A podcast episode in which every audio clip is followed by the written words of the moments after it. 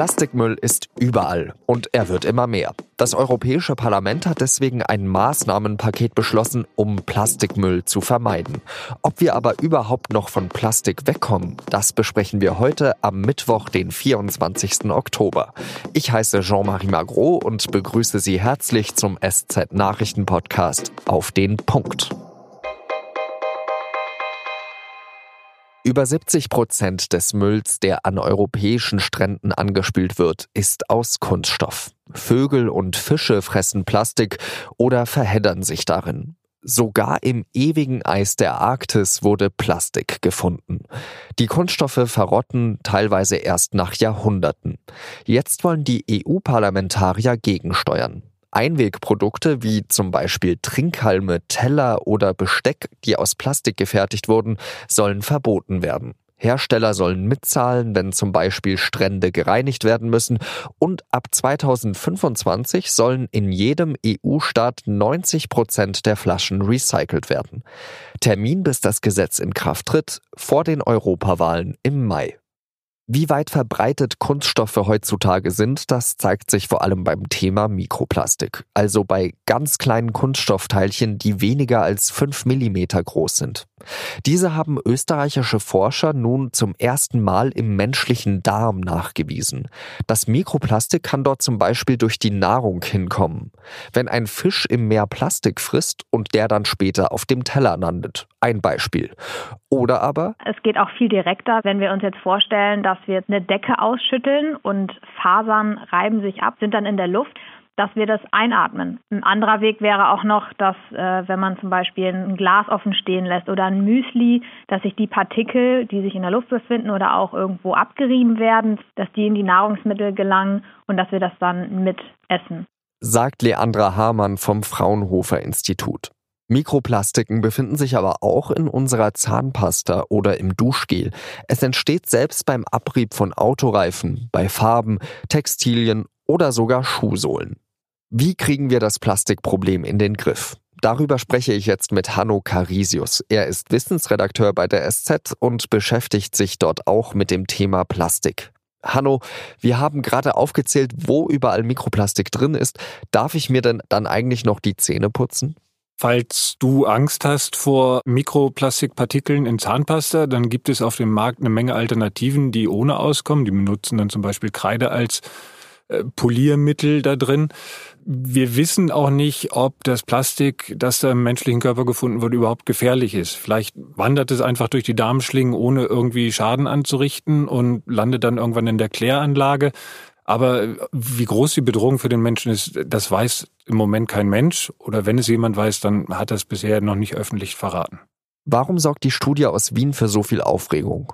Ich glaube, es liegt vor allen Dingen daran, dass es den Menschen ein bisschen Angst macht, die Vorstellung, dass sie Plastik in ihrem eigenen Körper haben. Wirklich überraschend ist die Erkenntnis nicht, wenn man sich überlegt, wo überall das Plastik tatsächlich auftaucht. Im Hausstaub ist jede Menge Mikroplastik enthalten. Das ist Abrieb von der Regenjacke, vom Faserpelz, von den Socken. Da ist so viel Zeug enthalten, dass das schon die Quelle sein könnte von den Mengen, die die Forscher da in Wien gefunden haben. Es kann aber auch sein, dass sie es auf der Straße mit der Atemluft in den Mund bekommen haben und dann verschluckt haben, dass es daher kommt. Reifenabrieb könnte so zum Beispiel in den Organismus gelangen. Vielleicht wissen die Forscher in Wien, was die Quellen sind. Sie haben es aber bisher nicht verraten. Und das ist auch eins der Probleme mit dieser Studie. Sie haben es auf einem Kongress vorgestellt, der, äh, ihre Daten sind noch nicht veröffentlicht worden in einem begutachteten Fachmagazin. Und normalerweise ist das sowas wie ein kleines Alarmzeichen. Das ist nämlich der korrekte wissenschaftliche Weg. Erstmal wird etwas in einem begutachteten Fachmagazin präsentiert, dann wird es in der Fachwelt diskutiert und erst dann sollte anfangen, die Öffentlichkeit sich Gedanken darüber zu machen. Du hast auch gerade aufgezählt, wo überall Mikroplastiken, Plastik drin ist. Wie können wir denn davon wegkommen? Es ist wahnsinnig schwierig, ganz auf Plastik zu verzichten in unserer heutigen Welt. Es gibt immer wieder Leute, die es versuchen. Ganz darauf verzichten geht sicherlich nicht. Man kann es versuchen zu reduzieren. In der Cafeteria kann man versuchen, Porzellanbecher zu nehmen äh, statt Einwegbecher. Was der Einzelne tun kann, sind sicherlich Kleinigkeiten im Vergleich zu dem, was die Politik tun kann. Die kann Verbote durchsetzen, die kann dafür sorgen, dass Plastik aus der Umwelt gar nicht erst in die Umwelt kommt, durch äh, schärfere Regeln zum Beispiel bei der Müllverarbeitung. Da ist Deutschland relativ weit vorne, aber in anderen Teilen der Welt sieht es halt wirklich schlimm aus. Wenn man mal in Südostasien unterwegs war, sind die Straßenränder von Plastikmüll gesäumt. Und das sind Probleme von einer ganz anderen Größenordnung, wo es auch gar keine Idee gibt, wie man das tatsächlich lösen kann. Aber Plastik hat ja nicht auch nur schlechte Eigenschaften. Sie machen ja zum Beispiel Lebensmittel wesentlich länger haltbar. Plastik ist ein total toller Wirkstoff, vielseitig einsetzbar, sehr hygienisch, sehr langlebig und robust tatsächlich auch, was dann ja, wenn es der Müll wird, der nicht verbrannt wird, auch das Problem ist. In der Umwelt zerfällt Plastik praktisch nicht oder sehr, sehr langsam eben zu diesen kleinen Partikeln, die dann plötzlich überall auftauchen. Obwohl viele von uns es ja besser wissen, kaufen wir zum Beispiel unseren Kaffee in einem To-Go-Becher. Ist da zum Beispiel eine Plastiksteuer richtig? Ich glaube, dass es etwas bewegen könnte. Es kommt, glaube ich, darauf an, wie hoch diese Plastiksteuer tatsächlich ist. Es gibt Versuche in vielen Ländern, Plastik zu reduzieren.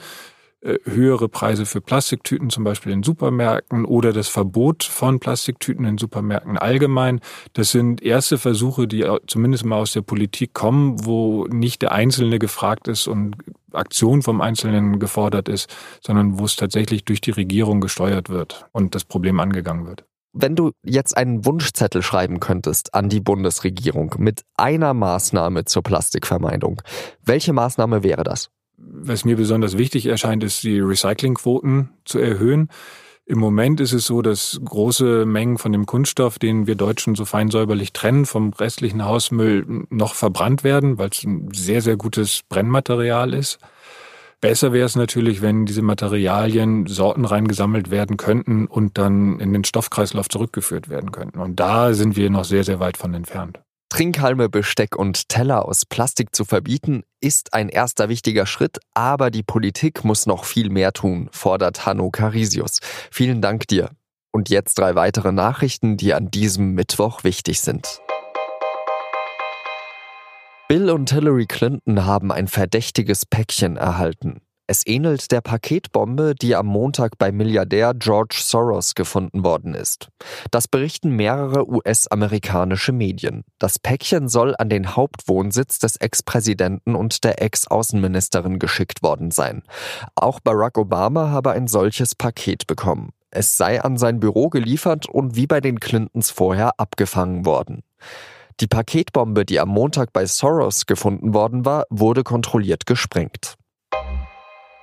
Im Ringen um einen schnelleren Kohleausstieg bahnt sich eine Lösung an. Nach SZ-Informationen steht die von der Bundesregierung eingesetzte Kohlekommission kurz vor einer Einigung. Demnach soll es Strukturhilfen für betroffene Regionen geben. Die Kohlereviere sollen mit milliardenschweren Investitionen entschädigt werden, wenn sie Kraftwerke schneller abschalten. Auch beim Zeitplan rückt ein Kompromiss näher. Nach Angaben aus Kommissionskreisen sollen die letzten Kohlekraftwerke zwischen 2035 und 2038 vom Netz gehen. Auch in Mainz könnte es in Zukunft Fahrverbote für ältere Diesel geben. Das hat das Verwaltungsgericht Mainz entschieden. Die Kommune muss jetzt Verbote in einen neuen Luftreinhalteplan einarbeiten. Diese müssten dann spätestens zum 1. September 2019 kommen. Aber nur, wenn der Grenzwert für Stickstoffdioxid in den ersten sechs Monaten 2019 nicht eingehalten werde. Der aktuelle Luftreinhalteplan enthalte keine ausreichenden Maßnahmen, um den Grenzwert einzuhalten, so das Gericht. Das war auf den Punkt der SZ Nachrichten Podcast. Redaktionsschluss war 16 Uhr. Sie haben noch nicht genug von den Podcasts der Süddeutschen Zeitung? Dann hören Sie doch gleich in das Thema rein. Da geht es um Afghanistan. Das Land sollte demokratisch und stabil werden, aber seit 17 Jahren herrscht dort Krieg.